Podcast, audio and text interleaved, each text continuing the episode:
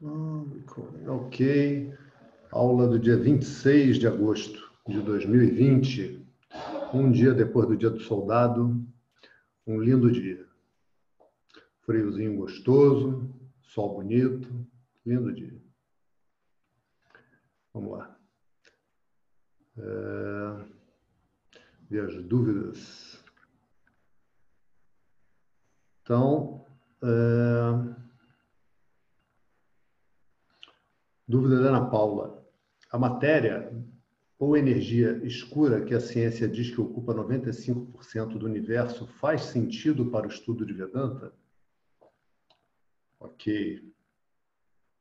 Então, a energia escura faz sentido para o estudo de Vedanta? Veja, é, não, não, importa, na verdade. Presta atenção para que possamos todos nos abraçar e fazer as pazes com o que parece ser uma visão uh, depreciativa em relação à ciência que não existe.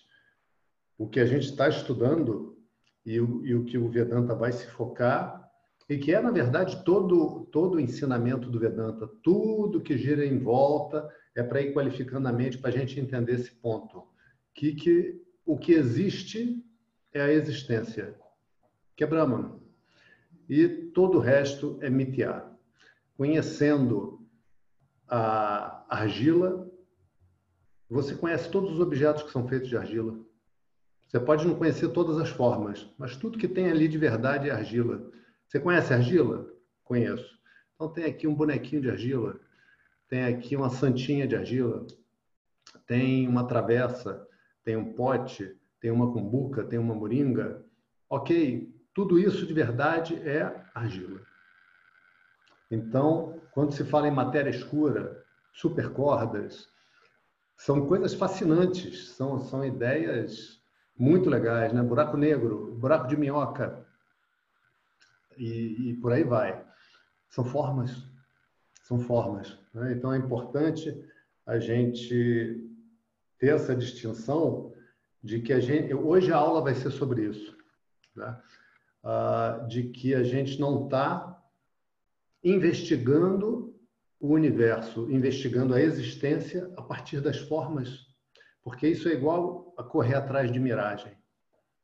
Né? E hoje a gente vai ter uma, uma noção bem, bem legal sobre isso na aula. Então, uh, é condizente com Vedanta? É, ou seja, é uma investigação sobre as formas. Veja bem, como será que algo é constituído?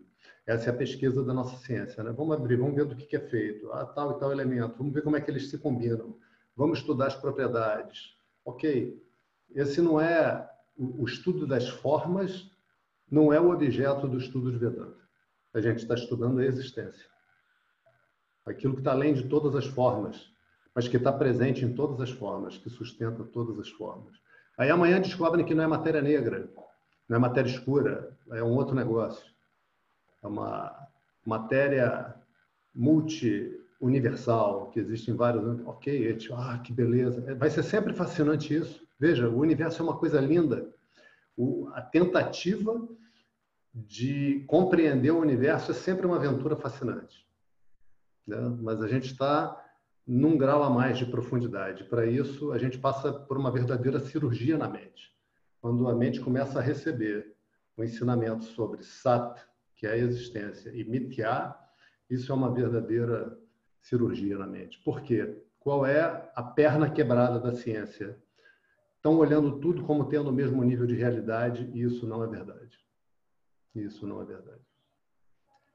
Com todo carinho pela ciência, com toda admiração, né? tem uns caras que são realmente incríveis e que fazem um esforço tremendo. Imagina o seguinte, que você achou um mapa do tesouro. Aí o mapa do tesouro diz assim: ah, aqui tem uma pedra, tem o rochedo do guerreiro, vamos dizer. Você, ah, é ali, eu sei onde é, no sertão da Paraíba. Aí você vai lá. Aí bota lá: ande 30 quilômetros para o norte, né? no dia tal, tal, tal, conforme a posição da sombra você pega ali mais ou menos em direção ao norte. Falei, ah, tá bom. Aí você chega lá, se confunde, e ao invés de ir para o norte, vai para o sul. Andou os 30 quilômetros, fez o maior esforço. chutou pedra, meteu espinho no pé, caiu em buraco, cavou, cavou, cavou, achou o tesouro? Não achou o tesouro porque você foi em outra direção. Achou frutas, viu lugares bonitos, tomou banho de cachoeira, viu pássaros bonitos, conheceu pessoas bacanas daquela simplicidade de sertão, mas não achou o tesouro. Então, a gente admira esse esforço, a gente reconhece os frutos, mas esse tesouro não é encontrado assim. Esse tesouro não é encontrado através da objetificação da busca. Não está num objeto para ser encontrado. Isso a gente vai chegar ao final da aula de hoje entendendo isso. Hoje vai ser uma aula que eu considero assim. É, acho que é, vai ser a aula que vai concluir essa parte. A partir de agora vai começar a ficar bem mais light, não, não, não bobinho. Oi. Não vai ficar nunca. Bom, quem está dizendo oi aí, oi também. É, nunca vai ficar bobinho, porque a gente está estudando com profundidade. O, o Vedanta, se for estudado superficialmente, ele gera na mente uma, uma espécie de uma preguiça, sabe? Uma visão onde a pessoa só vai adiante se a coisa estiver dentro daquela preguiçinha, dentro daquele mais ou menos. A gente não está fazendo assim. Vamos ver se dá tempo de ver mais uma.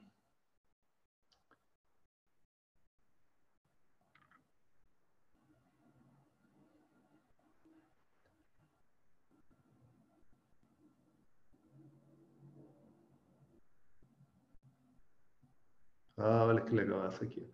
Esse, da Ana Paula também. Esse, é, pergunta número 100. Chegamos a 100 perguntas. Vocês estão economizando pergunta. Tanto tempo assim é pouca pergunta. E se pensarmos que a cada dimensão que galgamos, a matéria como conhecemos é bem mais tênue e o espírito barra mente tem uma energia maior, abre parênteses, ao meu ver, ela diz, parênteses da Ana. Seria possível estimar em que momento termina a matéria e começa o Atman? Há de se imaginar em qual dimensão estão consciências transcendentais como Cristo e Krishna. Ah, é muito legal essa, essa pergunta aqui. Vamos voltar a ela, falando de Cristo e Krishna. É, essa pergunta é uma pergunta linda porque ela mostra a dificuldade da gente pensar nos níveis de realidade diferentes né? porque não são separados. A única coisa que existe é Brahma, não existe outra coisa. Tá? Então, pensar como a coisa é feita não é isso que vai resolver a, a, a, o nosso problema. Tá? Lembrando, temos aí um minutinho, que quando a gente fala o nosso problema, entre aspas, qual é, qual é o problema? Do que, que nós estamos falando? É o problema de Arjuna, né? Quando Arjuna chega até Krishna e fala, uh, me rendo, a você. Por favor, me auxilie. O que você falar, eu vou fazer. Me ensine aquilo que é bom para mim, porque eu mesmo já não sei o que fazer. Existe um problema de sofrimento, uma questão de uma dor profunda, de uma decisão a ser tomada numa situação que é muito difícil, como a gente às vezes se vê na nossa vida. E Krishna respondendo sobre a dor de Arjuna entra na constituição do universo porque para que a gente chegue numa resposta que apazigue o nosso coração, que apazigue aquela dor com que a gente vem vivendo, e a gente vive em dor, se a pessoa ainda não é capaz de aceitar isso, se, se nega isso, é, na verdade o estudo não, não, não, não progride, porque a, essa aceitação, essa assunção dessa, dessa condição de que existe uma dor, ela faz parte de um grau de maturidade que a gente tem que ter para estudar. Então, Krishna está explicando para Arjuna sobre o universo, porque o que eu sou, o que é o universo e o que Deus é, tem que ser entendido, para que eu possa apaziguar meu coração. Isso é entendido. E a gente vai, vai recebendo uh, os ensinamentos e, e, finalmente isso é entendido. Agora, esse entendimento não é o como é feito. Por exemplo, vamos estudar aqui como é uh, que esse avião foi projetado. Olha, esse avião aqui tem as asas com tal dimensão. Uh, o motor, ao invés de ser na frente, mesmo de hélice, é um motor virado para trás. Avião alemão da Segunda Guerra, produzido em pouca quantidade. É virado para trás. Ele, ao invés de ter um motor no centro, tem um motor um único motor em uma asa, para o lado. E ele é equilibrado pelo torque que o motor produz. Olha que coisa incrível esse avião. Aí você estuda como é que o avião funciona entende como o avião funciona. Essa é a tentativa da ciência. Isso é infrutífero. Para entender isso, não para fabricar carro, não para fabricar avião, não para fabricar vacina, não para fabricar agasalhos mais legais, pontes, uh, tudo isso. Mas para entender a origem do universo, é, não dá. Né? Hoje a gente vai ver sobre isso. Ok. Então, tudo que existe é Brahman. Isso é que é para ser entendido e é isso que pacifica o coração. Vamos lá.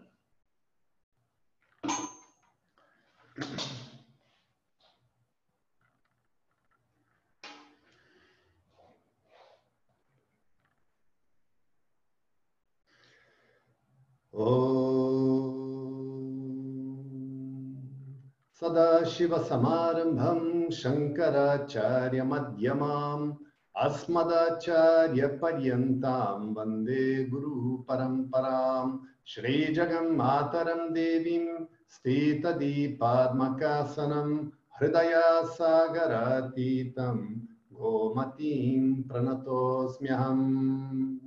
ॐ सहना भवतु, सहनौ भुनक्तु, सह वीर्यं करवावहै। तेजस्विनावदीतमस्तु मा दिद्विषावहै ॐ शान्ति शान्ति शान्तिः। ॐ गणानां त्वा गणपतिगुं हवामहे कविं कवीनामुपमश्रवस्तमम्। ज्येष्ठराजं ब्रह्मणां ब्रह्मणस्पत आन श्रीमन्नोतिभिः सीदसादनम्। ॐ महागणपतये नमः।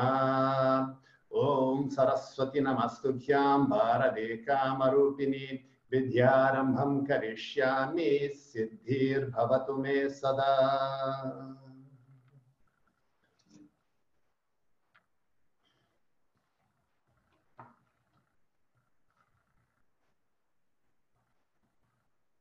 वसुदेवसुतं देवं कंसचानूरमर्दनं देवकी परमानन्दं कृष्णं वन्दे जगद्गुरुम् ॐ Ok. Então, a gente está no verso 17. Vamos cantar aqui. Avinashitu tadvidhi yena sarvamidam tatam nakaschit kartumarhati. Conheça, Arjuna, aquilo que é indestrutível aquilo pelo qual tudo é permeado. Ninguém é capaz de causar a destruição daquilo que é imutável. Esse é o verso. Então vamos ver. Então, boa noite ao pessoal que entrou depois que eu dei o primeiro boa noite. Deixa eu desligar meu telefone aqui. Então, a gente vem fazendo um exame que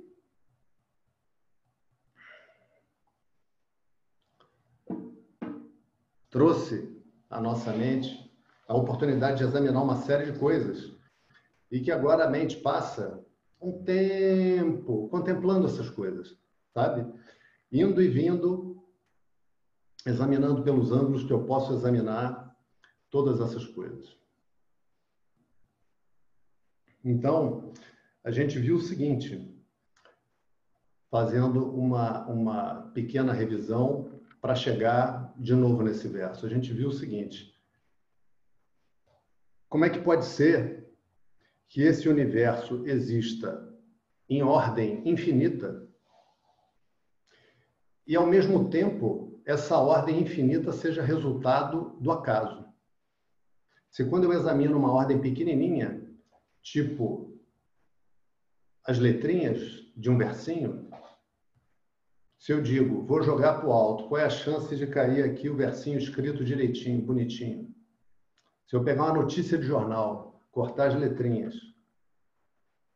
jogo para o alto, qual é a chance de cair aquela notícia escrita direitinho, que eu chamo uma pessoa lá dentro, ó, lê o que está escrito aqui, e a pessoa me conta a notícia lá. Zero. Ou vamos dizer, é, uma em 500 octumbilhões, um, um número incalculável. Uma notícia de jornal. Como é possível que eu jogue um montão de areia, um torrão de areia e caia um castelinho de areia com areia da praia. Né? Como é possível? Ou seja, existe na nossa mente em relação ao universo, a gente já viu isso, a noção de acaso. A noção de que o universo começou a existir, houve uma explosão misteriosa, né? uma expansão misteriosa, e a partir dessa expansão misteriosa, dessa explosão misteriosa, caiu um universo, cara. Né? Até o pessoal botou no grupo as fotos da, da cachoeira que eu falei lá na, na Califórnia. Linda a cachoeira, incrível, né, cara?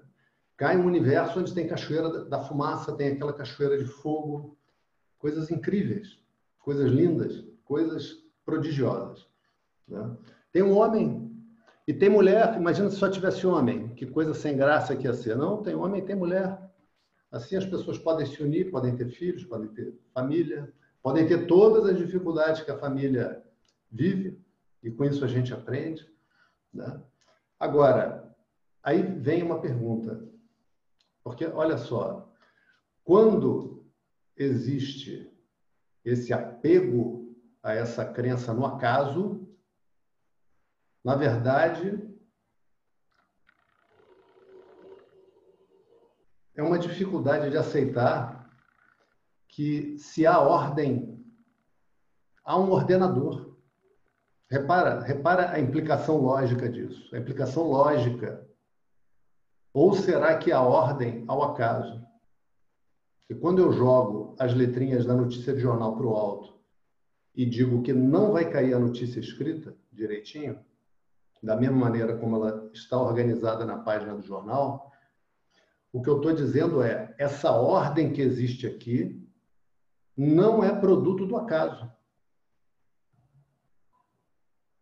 A notícia está escrita certinha, em português correto, com as palavras na sequência correta que transmitem a ideia, porque alguém parou e escreveu aquela notícia, preparou aquele texto. Outro preparou aquilo para ser impresso outro controlou a impressão daquilo. Do início ao fim, até chegar na sua mão, para você ler aquilo, nós tivemos a participação ativa de pessoas inteligentes que decidiram que aquilo ia ser feito. Ah, o que, que aconteceu? Ah, o Flamengo jogou com o Botafogo, foi um jogo horroroso e no final terminou um a um e os dois times jogaram muito mal, podia ter sido 0 a 0 tranquilamente, porque foi um jogo terrível de ver, tarará, tarará, tarará, tarará. Toda aquela descrição segue a língua portuguesa. O cara não sai batendo o teclado e qualquer coisa que, que sair, saiu. Não, aquilo existe dentro de uma ordem. Né? O acaso, ele é oposto à ordem. E não existe ordem sem um ordenador. Não existe ordem sem que algo produza essa ordem. E esse algo que produz essa ordem não pode ser o acaso, porque o acaso é, é justamente o oposto da ordem. Não é o acaso. Não é o acaso. Né? Então, a gente viu o outro exemplo né? dos menininhos que cantam. Aí eu falo assim: olha, Álvaro, um desses garotos aqui canta muito bem, o outro está aprendendo ainda. Aí o Álvaro olha, é. Ah, e qual que canta bem? Eu pergunto para ele. Aí o Álvaro me diz: como é que eu vou saber? Eles estão calados. Né? Então, eu falo, primeiro menino, canta, Zezinho, é o Zezinho, ah, com a vozinha toda esquisita. Aí, opa. Agora, Marquinhos, aí o Marquinhos, parecendo Luciano Pavarotti Mirim. Ah, esse é o que canta bem. Como é que ele vai saber que aquele é o que canta bem? Porque a gente só consegue verificar que uma capacidade existe quando essa capacidade se manifesta. Então, aquela fonte do universo tem a capacidade de produzir esse universo completamente em ordem. Onde Marte está passando lá num determinado ponto que a gente lança um foguete que chega lá, calculado. Um universo onde existe a matemática, onde existem as órbitas, onde existem as estações, onde existem os fenômenos meteorológicos, onde existe uma ordem psicológica, existe como a gente se sente. Né? Essa ordem não vem do acaso. Essa ordem não pode vir do acaso, examinem isso. Isso é, é para ser pensado longamente, porque a mente se agarra a essa negação, a essa simples negação. E a maneira que a mente encontra para se agarrar, que a única maneira possível, é a crença no acaso. Ok. Se o universo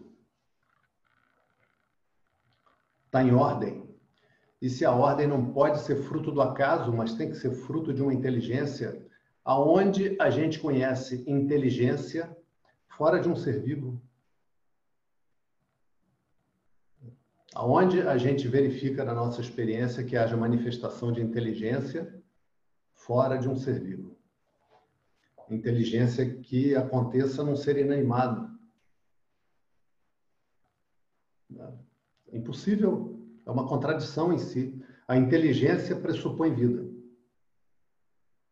Fora disso, é de novo a crença no acaso. Examina. Examina, examina, porque esse exemplo é poderosíssimo. Esse exemplo elimina da mente uma série de crenças que são apenas crenças falsas, crenças vãs. Examina de novo, tenha coragem de examinar. Vai ser bom para você, vai ser ótimo. Ok. E esse ser inteligente, então, com sua capacidade de criar o universo, que o universo é prova dessa capacidade, assim como o canto mavioso do menininho chamado Marquinhos é a prova da capacidade que ele sabe cantar, esse universo é a prova que a fonte desse universo tem a capacidade de manifestar um universo assim. Né? Agora, esse universo, ele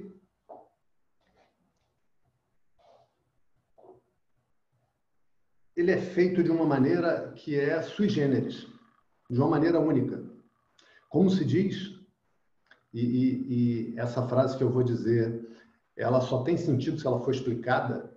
Esse universo é feito da única maneira que ele pode ser feito. Não tem uma outra maneira. Né? E que maneira é essa? É a própria fonte. Porque examina. E examina tudo que a gente está vendo. Examina tudo que a gente até agora foi capaz de examinar. Examina que quando eu vou fazer alguma coisa, quando eu vou fazer um pote, eu preciso ter o barro, ter o material que eu vou utilizar para fazer o pote, que pode ser barro, pode ser de madeira, pode ser de aço, que nesse copo que eu uso aqui no exemplo, mas algum material eu vou ter que ter.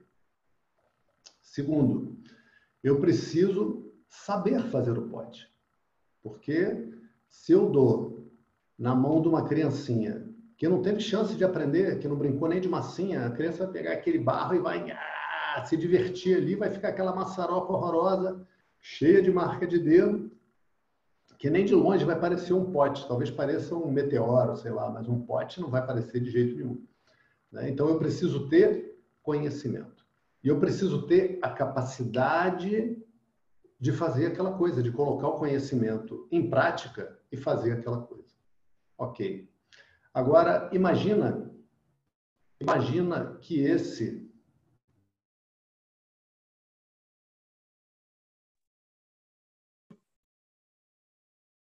Faz um gesto aí, Ricardo, que eu estou vendo vocês.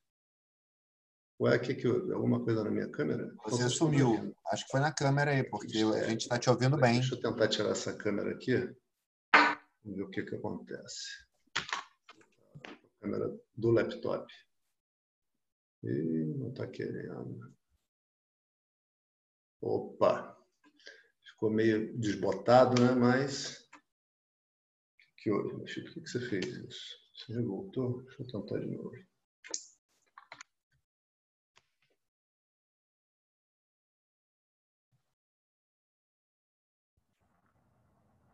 Vamos ver.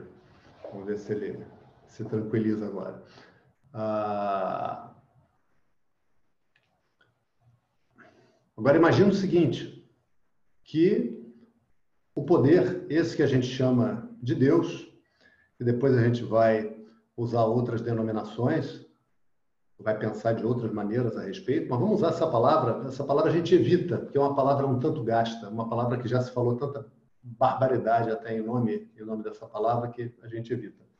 Mas que o poder encontra, assim como o homem vai na beira do rio e pega o barro para fazer o vaso, o poder encontra aquela matéria e fala: vou fazer esse universo. Vou fazer um universo. Como é que eu não pensei nisso antes? Vou fazer um universo. E aí, ele vai lá e faz um universo. Ele, inteligente como tem que ser, Nesse momento vai descobrir, rapaz, eu achava que era Deus, mas não sou. Porque já começou a criação, porque da onde vem essa matéria? Estou eu aqui, estou vendo essa matéria.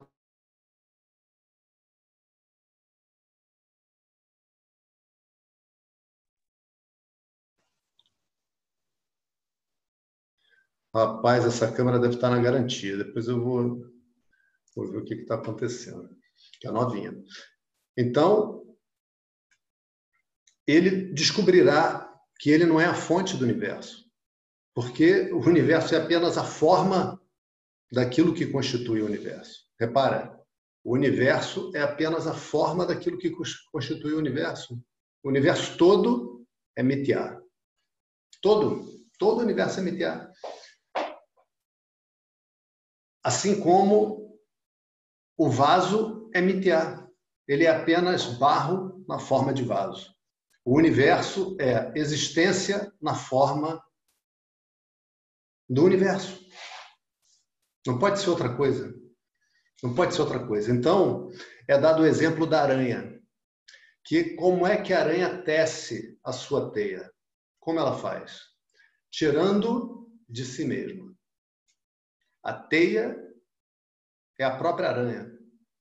Ela tem ali uma, uma glândulazinha na, na bundinha dela, onde ela vai passando a pata e vai tirando aquilo, ela vai emitindo aquilo e aquilo ela vai estendendo e vai fazendo assim a sua teia. E mais, ela absorve ainda aquilo de volta. Absorve em si. Sabia disso? Já viu a aranha fazendo isso? Vocês reparem que dá para ver a aranha fazendo isso. Ela sobe pela teia, ela vai sugando aquilo. Né? E vai, ao mesmo tempo, subindo de volta. Dá para ver. Ok. Essa é a única possibilidade de haver a manifestação do universo, que veja, a essa altura já não se fala de criação. Porque não tem criação de coisa nenhuma. Porque a existência em si nunca é criada. As formas são criadas. Uma forma não existe e depois ela existe durante um espaço de tempo e deixa de existir. Todas as formas. Todas as formas. Todas as formas existem no tempo. Quando Krishna ensina para Arjuna e fala: Arjuna, presta atenção. Arjuna, todos vocês, Arjuna, prestem atenção. O que, Krishna falou? A existência não pode passar a existir não tem um momento que a existência não exista. E a existência não pode deixar de existir como que aquilo que existe pode deixar de existir. Dito de outra forma, a existência não é limitada pelo tempo. O que é ser limitado pelo tempo? Teve um dia que esse livro não existia.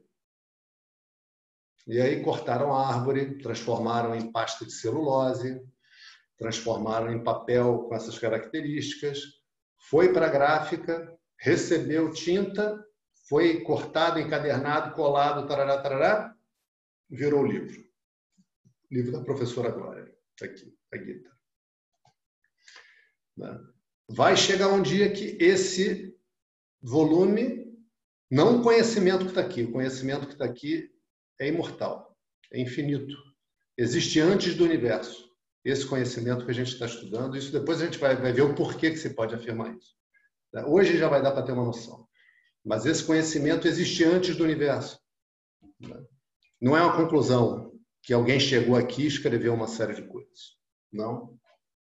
Né? Agora, esse volume um dia não existirá. Assim como um dia esse prédio não existirá, um dia esse corpo não existirá. E isso vale para qualquer objeto nesse universo. Então, Krishna está ensinando a Arjuna sobre a realidade, porque fora da realidade qualquer coisa em que você se baseie para alcançar a sua felicidade, você vai estar tá se enganando. Porque qualquer outra coisa deixará de existir. Poderá ser perdida. Uma ótima esposa, uma esposa maravilhosa, amiga, carinhosa, bonita, cheirosa, gentil, que cozinha bem, que a mãe é gente boa. Né? no dia seguinte ela se apaixona por outro, pode ser? Quem é que manda no próprio coração? Ah, mas eu sou um ótimo marido, eu, eu cuido, eu faço isso, faço... Não, mas o outro cara tem borogodó, meu Você tem menos borogodó. Você tem um borogodózinho. Né? Então, Krishna vai dizer, Arjuna, tudo que você pode ganhar, você pode perder, porque você, pode, você só pode ganhar objetos desse mundo. E tudo aquilo que você pode ganhar, você pode perder. Quando você não sabe, porque ninguém controla a vida, ninguém controla o ritmo dos acontecimentos, nem a direção que eles tomam. Então, Arjuna, conheça Brahma, conheça o Atma, conheça a fonte desse universo. Porque de verdade, Arjuna é você. Conheça a você mesmo e seja livre. Descubra que você é livre. Não se torne livre. Descubra que você já é livre e que você só não desfrutou plenamente. Desfrutou um pouquinho, acho, mas não desfrutou plenamente dessa liberdade, dessa felicidade por desconhecer isso, só por isso. No momento que você entender isso certinho, você não vai mais perder isso de vista. E mais ainda, Arjuna, não só esse Atma, que é Brahman, não é limitado no tempo. Ele também não tem limite no espaço. Aí Krishna fala de outra maneira aqui, né? Yena sarvam idam tatam. Yena, por ele, sarvam idam, tudo isso, tatam, é permeado. Tá? Por ele, pelo Atma, tudo isso é permeado que, que quer dizer tudo isso é permeado? Tudo isso o quê? Tudo isso que a gente pode ver. Tudo isso que a gente pode ver inclui o quê? As estrelas, o lindo céu, esse lindo dia 26 de agosto. Né? Que dia lindo, que noite linda. Foi ainda choveu, deu uma chuvinha, ficou frio, a chuva, os pássaros, o mar, as montanhas. Mas não só esses outros objetos, você pode ver também as sensações no seu corpo, você pode ver seu próprio corpo, você pode observar suas emoções. Todas essas coisas são o Atma. Todas essas coisas são Brahman. Ai, professor, como é que eu vou entender isso? Como pensar a respeito disso, cara? Como pensar a respeito disso é muito difícil. Mas o ensino se chama Jnanam, conhecimento. E ele não é só Jnanam, ele é Suvijnanam. Ele é aquele ensino que é bem ensinado. E o que é você ensinar bem? É você ensinar de uma maneira que fica fácil. É ensinar de uma maneira que a nossa mente consiga penetrar naquilo, mesmo que desafie a nossa maneira de pensar até aquele ponto. E é importante a gente falar da nossa maneira de pensar até aquele ponto, porque essa é uma das qualificações. Né?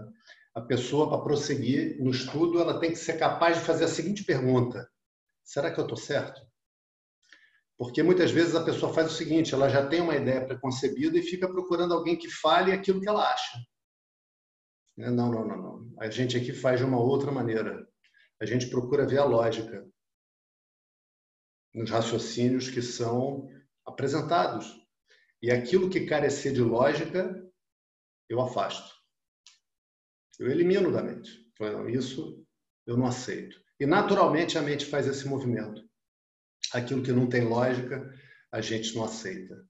E repara nesse universo que tudo que eu vejo é uma coisa que já existe, assumir outra forma. Uma coisa que já existe, assumir outra forma. Uma coisa que já existe, assumir outra forma eu não vejo outra coisa, nada que eu olhe aqui, que vocês olhem aí, que vocês cheguem na janela de vocês e olhem, é diferente disso. Não existe outra possibilidade.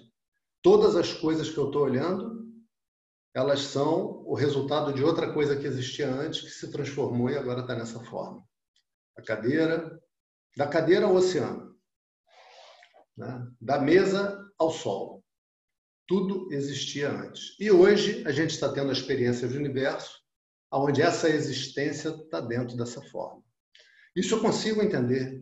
Mas, professor, que tudo é uma única coisa, eu não consigo entender. Porque, olha só, só na telinha tem aqui mão. Mão é uma coisa, relógio é outra, livro é outra. Nariz, ah, tudo bem, você pode dizer que nariz e mão são uma coisa só porque são corpo, mas se cortar o nariz fora, Deus me livre, continua a ter um corpo sem nariz e um nariz fora. Né? Mesa, computador, câmerazinha, quadro, parede, como tudo é uma coisa só. Porque esse exemplo da aranha, ele dá um exemplo de algo em que a causa eficiente é também a causa material. Lembram dessa denominação? Ou seja, aquela pessoa que faz o barro é como se ela tirasse de si aquela matéria para fazer o jarro. A aranha tira de si para fazer a teia. Ok, mas, professor, pensar em tudo, eu estou olhando uma série de coisas e só tem uma coisa? Já sei, já sei, professor, já sei, já sei, já sei. Agora já sei, é a energia. Ah, a energia é uma maravilha. Viva a energia. Que beleza essa energia. É energia na forma de todas as coisas, mas, mas é, é, fica difícil essa energia, né? Então vamos olhar de novo o verso. Por quê? Por quê? Conheça aquilo pelo qual tudo é permeado. Yena sarvam tatam. A gente viu na outra aula o exemplo de uma coisa que permeia todas. Tá lembrada, Laura? Aí, qual, qual era essa coisa? Fala aí. O espaço. Está me ouvindo? Está me ouvindo? Oi? Vai, vai perder 10 mil rupias fácil, Laura. Peraí, não. Peraí. O espaço. O espaço. É... Não está. Não está me ouvindo? Não está, não. Você, você, se, você se desemudeceu, mas não apareceu. Então eu vou lá, eu vou lá. Eu vou responder. Eu entendi, fiz pela espaço. sua confiança, vi que você pegou. Espaço. A gente está ouvindo. Eu ouvi, Dudu. Eu, é, eu ouvi. É tá ah, rapaz, eu não estou com fone de ouvido, por isso que eu não escuto. De novo isso, cara, é muita apagação de mico. Deve ser a quinta vez que eu faço isso. Fala lá, Laura, e embolsa tuas 10 mil rupias que você merece. Vai lá, vai lá, vai lá. Fala, Laura, fala. Fala para eu ouvir. Todo mundo ouviu, menos eu. Agora me dá esse prazer. O espaço. Ah, que beleza. Acertei. Bom, Até claro, que 20 mil rupias. Vai, vai o dobro pela pagação de mico. É isso. Bom, eu ganho punha, né? Quando eu pago mico assim, eu ganho punha. Ok. Uh, que aí você faz as pessoas felizes, né? Você, você, entre aspas. Ninguém faz ninguém feliz. Ok? Agora, olha o espaço como é uma coisa interessante. E essas análises, gente, elas prosseguem para facilitar para a gente. Porque assim como a gente se delicia na investigação científica, a gente também se delicia na investigação pelo conhecimento. Né? Olha que coisa interessante. A gente é capaz de ver aqui, nessa nossa experiência de universo, nesse Vyavahara, a existência de uma série de coisas. Por exemplo, vocês não estão vendo, mas aqui no canto da sala tem um abajur, um abajurzinho preto. Né? Tem aqui um sofá, tem aqui um. Não sei o nome disso. Um, esqueci o nome disso. Tem um REC. Né? Ok. Aqui tem outro. Né? Tudo isso contido aqui nesse apartamento. Aqui nesse prédio são 40 apartamentos, se não me engano. Então tem 40 espaços aqui? Não, né? Porque o espaço, eu posso até dizer assim, olha, aqui tem um espaço útil, vamos dizer, aqui tem mais ou menos aí uns 4 metros por 5 metros, essa área, essa sala tem uns 20 metros quadrados, ok. É... Então a gente tem essa área aqui, tem esse espaço útil. Isso é uma maneira de falar. Só existe um espaço. Só existe um espaço. Quando eu vou e construo um prédio como esse, nesse espaço aqui, eu coloco aquele prédio no espaço que já existia. Quando esse prédio é demolido, o espaço que já existia continua a existir. E repara, repara o seguinte, que a gente também viu isso na, na última aula. Como eu vou afetar o espaço? Como é que eu posso queimar o espaço? Faço aqui um fogueirão, daquela fogueira terrível que você taca pneu, que sai aquela fumaça preta. Queimou o espaço. Ficou fedendo o espaço? Cheirando a queimado? Eu explodo uma tonelada de dinamite. Ih, rapaz, não pode mais ali agora que o espaço está todo quebrado ali pela explosão. Não, não tem isso. Não tem isso. Né? Agora, é uma coisa interessante porque o espaço em si é algo que eu infiro, mas eu não consigo perceber. Vamos com calma. Como é que eu percebo o espaço? Em uma frase. Uma frase, hein? Quem quiser arriscar, 10 mil rúpias. Aluno antigo não pode. 10 mil rúpias. Uma frase curta, nada, não, não, sem falar muito. Como eu percebo o espaço?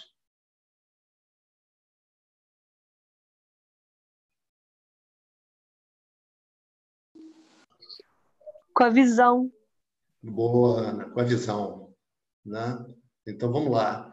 Ah... Não, o Steve, o Steve Wonder sabe que tem espaço, é por dedução. O Steve, Steve Wonder, Wonder sabe. sabe. O Steve Wonder sabe. Mas por que, que ele sabe que tem espaço? Porque ele deduz. Ele, ele deduz que tem o espaço. Porque é. É, só dá para saber por, pela lógica. É só lógico. é uma é coisa. Isso aí. É isso aí, muito bom.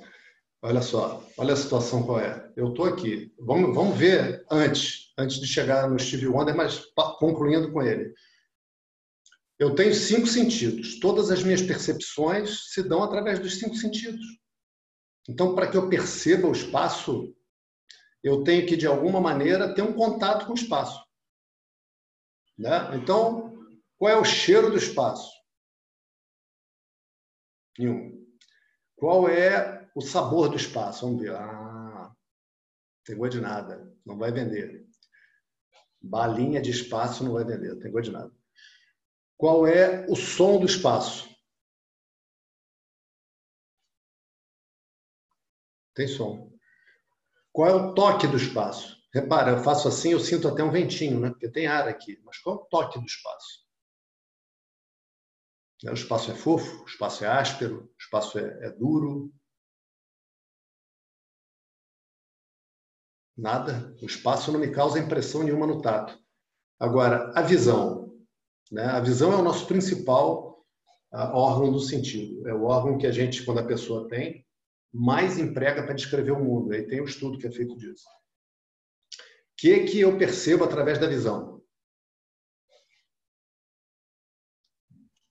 Formas. Formas. Não. Eu percebo através da visão cores. E a partir das cores eu deduzo a forma. Por exemplo, vocês olham esse quadrinho de Lakshmi, estão vendo meu dedo apontando aqui para Lakshmi aqui? Vocês olham para o quadro de Lakshmi e vocês deduzem a forma dele como sendo quadrada. O olho não vê a forma, o que, o que percebe forma é o tato. Percebe, percebe consistência, temperatura, percebe forma. Mas a visão é capaz de me dar, pelo, por eu ver o arranjo que a cor tem, eu deduzo a forma. Ok. Qual é a forma do espaço? Qual é a cor do espaço? Para que a visão possa perceber o espaço. Nenhuma? Não tem? Essa é a última fritada que a mente de vocês leva. Daqui por diante vai ser só só biscoitinho com açuquinha polvilhado. Essa é a última fritada. É... Qual é a forma do espaço? Qual é a cor do espaço? Não tem. Não tem. Então eu estou aqui sentado. Aqui tem uma mesa. Estão ouvindo o tuk-tuk na mesa?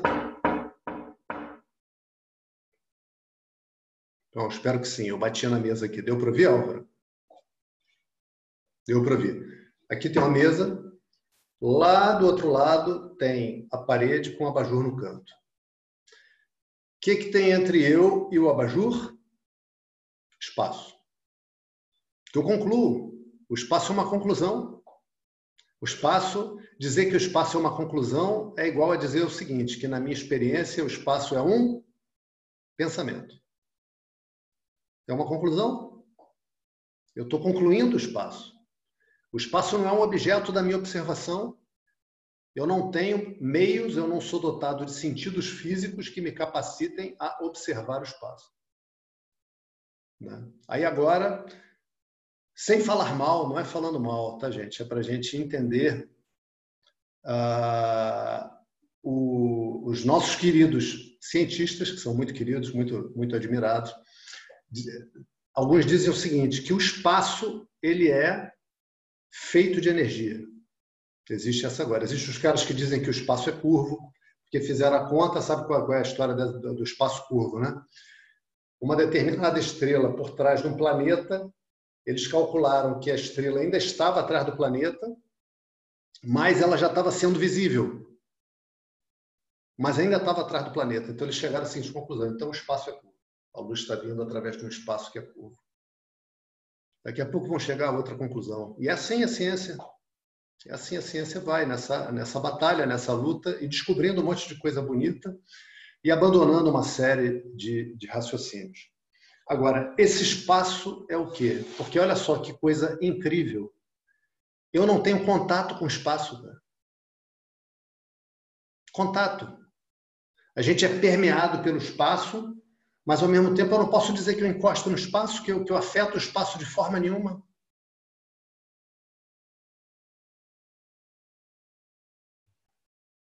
Viu a última aula gravada, Álvaro? Fala a verdade. Viu? Maravilha. Fala a verdade. Ok. Né? Eu não afeto o espaço de forma nenhuma. Taquei água, não molho o espaço. Né? Caramba! Né? Então, como pensar a respeito desse espaço? Agora veja, sem tocar o espaço, tudo que a gente pode dar nome, tudo aquilo a que a gente pode se referir, existe necessariamente no espaço. Né? Mandar a nave lá para Marte. Marte está passando lá. Aonde? No espaço. Está no espaço. E a nave no meio do caminho deu, deu um problema lá, explodiu. E o espaço? Está nem aí. O espaço não é afetado por nada que aconteça nele. Não é incrível o espaço, cara? O espaço é uma coisa muito incrível. Muito incrível. Agora, lembrando do verso. Yena sarvam idam tatam. Por ele, tudo que existe aqui é permeado. Eu posso dizer que tudo que existe é espaço?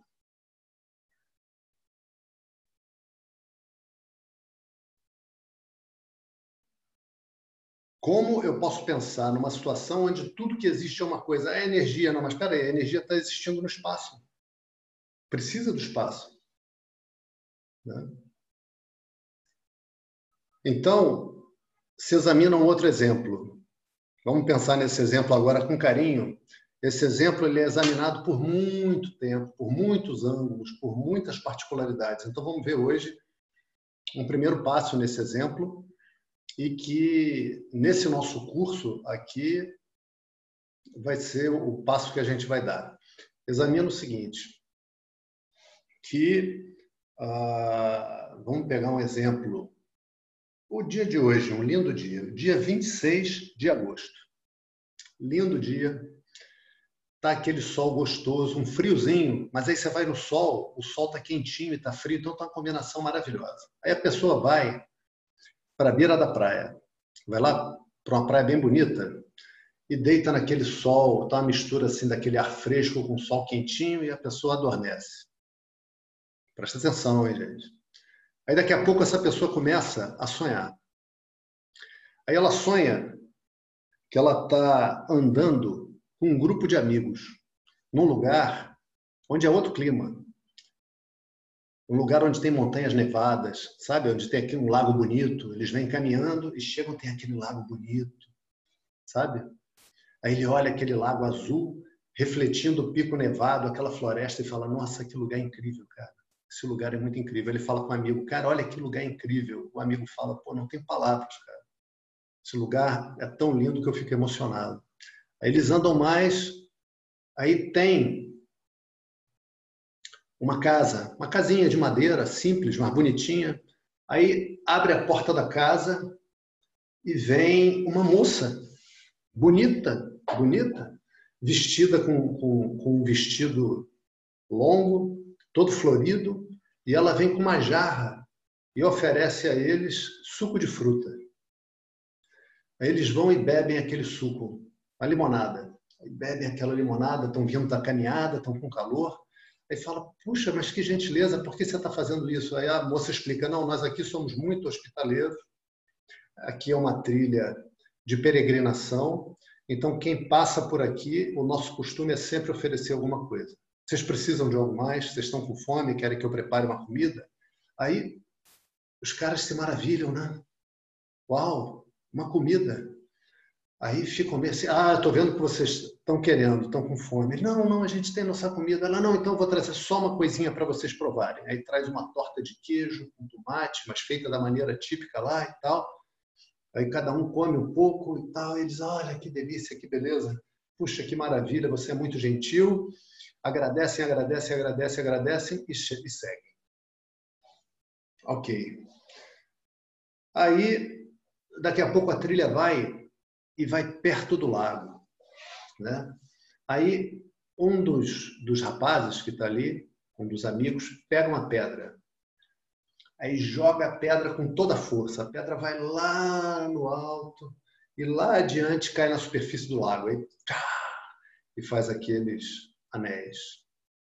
Né? Ok. Examina o seguinte.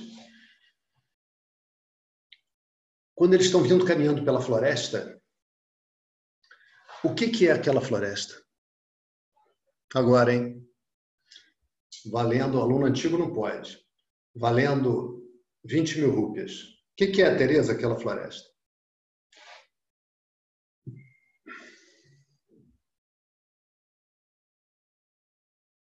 Está me ouvindo, não, Tereza? Está me ouvindo. Tô... Opa, tá pensando. Não, fica à vontade, pensa aí. Eles, é... O que, que é aquela floresta? Uhum. Do que, que ela é feita?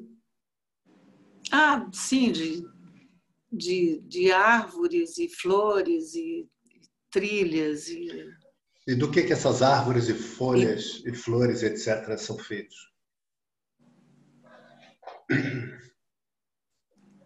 É, são feitos de sementes, brotam e. Sementes que brotam. Então, e do que é feita a montanha? Montanha é, é, pode ser pedra, pode ser. E essa pedra é feita do quê?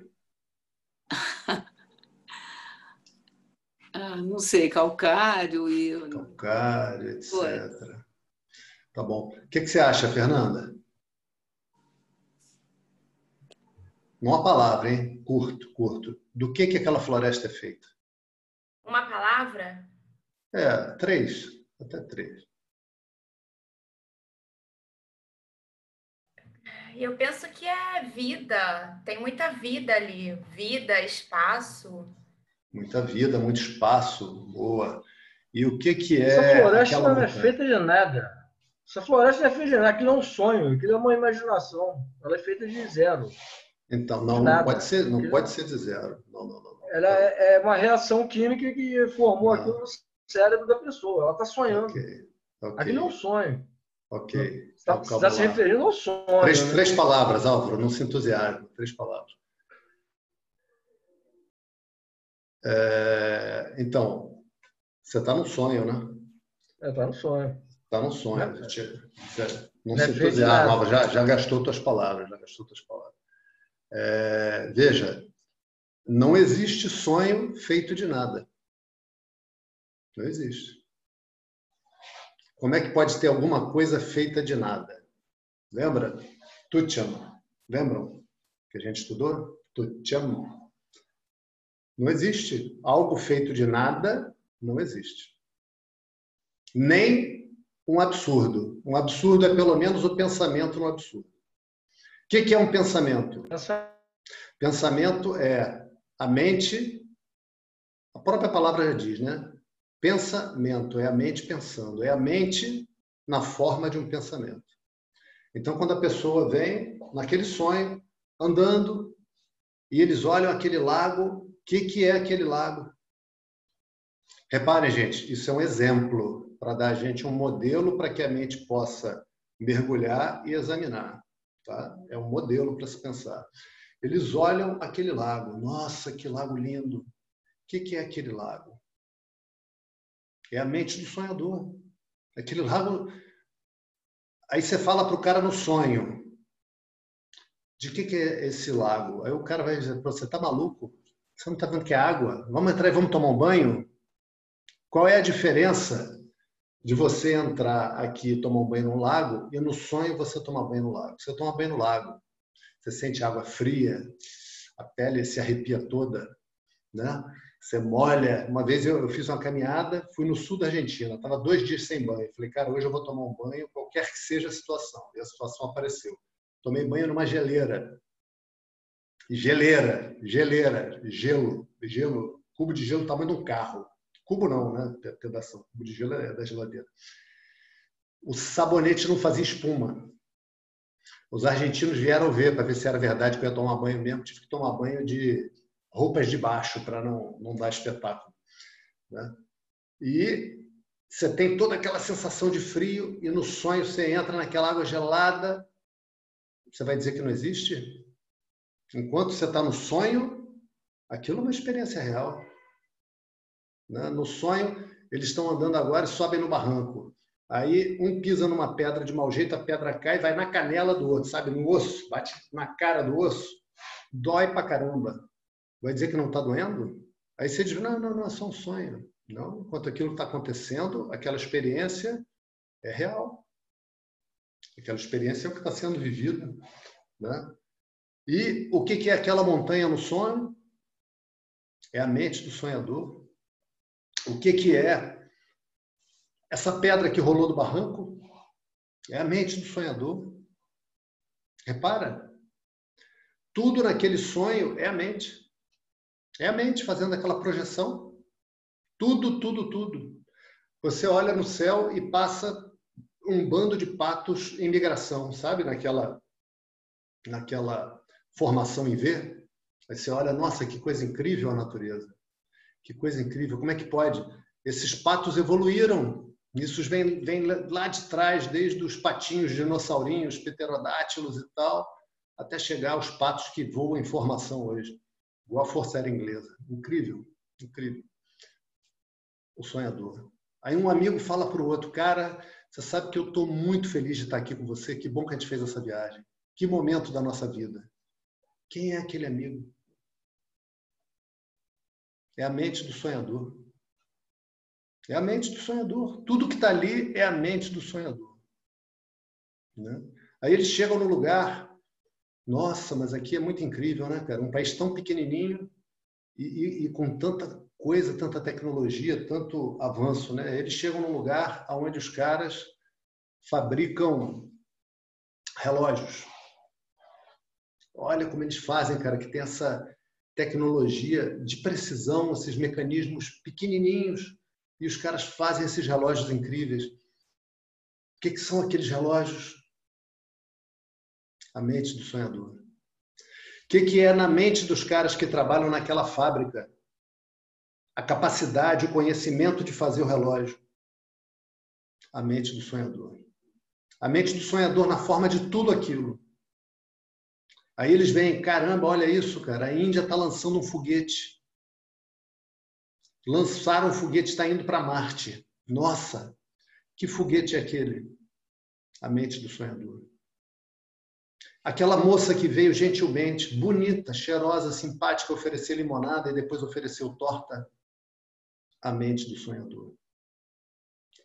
Aí um deles tinha se separado, tinha terminado com a namorada, que já tinha um tempo, e se senta ali triste, pensando na namorada. Pensando como seria bom se ela tivesse ali, como seria bom se, se as coisas não tivessem caminhado como caminharam. Que, que é essa saudade que ele sente? Que ele sente nele, como indivíduo ali. O que, que é aquela saudade? A mente do sonhador. O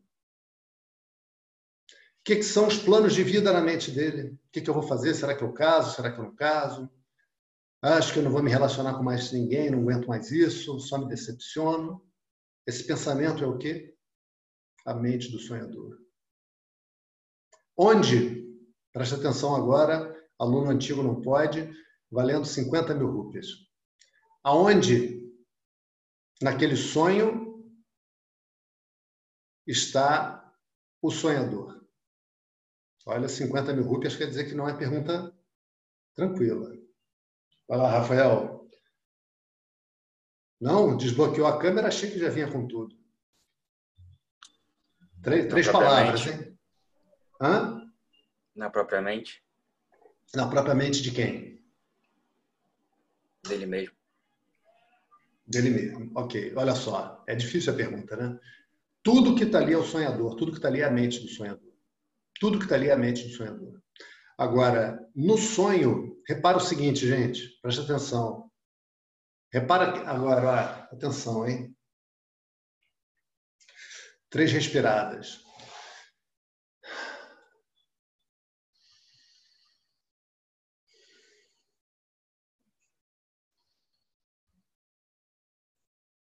O nosso grupo de amigos prossegue. Deram as três respiradas? Isso aí é para ter atenção. O grupo de amigos prossegue. E eles chegam num lugar onde tem uma clareira, e aí tem um cara sentado debaixo das árvores, e uns outros caras sentados assim olhando para ele. Eles vão chegando assim, aí eles veem que os caras não dão a menor bola para eles. O, aquele cara que está lá debaixo da árvore está falando e os outros estão ouvindo, estão dando aula. Aquele cara está dando aula para os outros. E os outros estão lá, prestando atenção. O que está dando aula, como professor nem se ligou para eles, continua a falar, os alunos estão lá atentos. E aí eles param e ficam ouvindo, porque aquele cara fala coisas que cham, chamaram a atenção deles e que eles ficam intrigados. E aquele professor fala o seguinte: vejam, tudo que existe aqui é a mente do sonhador. Tudo que existe aqui é essa única coisa. Só tem uma única coisa aqui. A gente tem a experiência de infinitas coisas, porque são assim que são construídos os nossos sentidos físicos. Mas, logicamente, a gente é capaz de compreender que aqui só existe uma única coisa, porque a existência ela não pode ter limite. A existência ela não pode ter limite. Não pode ter várias existências. Não é possível ter várias existências. Né? Tudo que a gente está vendo aqui é o próprio sonhador. Tudo que a gente está vendo aqui é feito pelo conhecimento infinito, capaz de projetar esse universo. Tudo que a gente está vendo aqui existia antes que esse sonho fosse projetado, a mente do sonhador já existia. Quando esse sonho chegar ao fim, tudo que vai existir é a mente do sonhador. A mente do sonhador vai receber esse sonho, que não é nada. Esse sonho, que é esse universo inteiro, lindo, infinito, não acrescenta nada à mente do sonhador.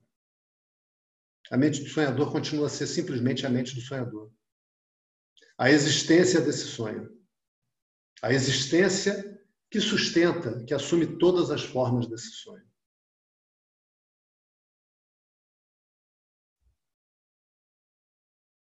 Quando esse sonho se desfaz, a mente do sonhador também não perde nada. Ela continua a ser o que ela sempre foi, a mente do sonhador.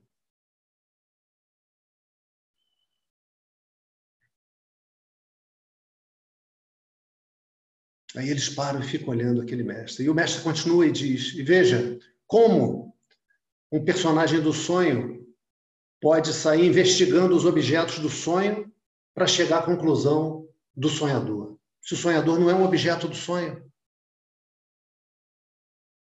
O sonhador não é um objeto aqui dentro do sonho. Não vai chegar um cara e dizer, ah, eu sou o sonhador, eu que estou sonhando isso tudo. Não. Mas tudo nesse sonho é o sonhador. Que não tem forma, mas que sustenta todas as formas. E a presença dele sem forma existe em todos os seres vivos como vida e como consciência. Repara, a consciência não tem forma. A consciência é a mesma. É sempre a mesma, imutável, em todos. Examinem esse, esse exemplo do sonho, diz aquele professor para os alunos. Né? Aonde no sonho que o sonhador está, em toda a sua glória, Aonde que o sonhador está em toda a sua glória de imutabilidade, daquilo que não muda, daquilo que contém em si felicidade, daquilo que contém em si vida, na consciência que brilha em cada personagem do sonho. Em cada personagem do sonho brilha essa vida do sonhador.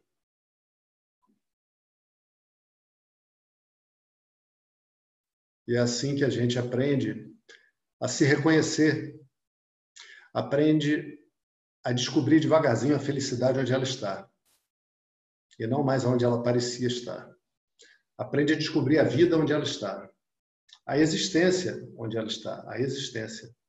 Não é investigando os objetos do mundo, é em si, em si. Como como um personagem do sonho pode investigar o sonho e chegar à conclusão que é um sonho? Não tem como. Esse ensinamento é dado pelo sonhador. Senão, esse universo seria um local de tortura, um local de intenso sofrimento e de pavor. E não é assim. E não é assim porque é dado também o conhecimento. Para que a gente viva a vida, viva bem, viva feliz. Viva feliz. Então, o sonhador é aquele que permeia todo o sonho. E assim, nessa imagem do sonhador, nessa representação para que a nossa mente possa pensar em algo, nós chamamos esse poder de Narayana. Om Namo Narayanaya. Saudações a você que está presente aqui na forma desse sonho. Então, quando nós estudamos, a gente não diz que Deus existe. Não existe Deus. Não, não diz isso que Deus existe. A gente diz que só existe Deus.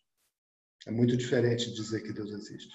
Deus existe a transformar a fonte da criação do universo em mais um objeto dentro do universo. Ainda que fosse num plano sutil e tal, não. Essa ideia é absurda.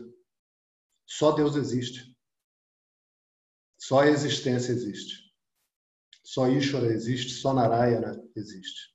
Os nomes vão se sucedendo e cada nome indica uma coisa, para que a nossa mente possa ir se aproximando e examinando.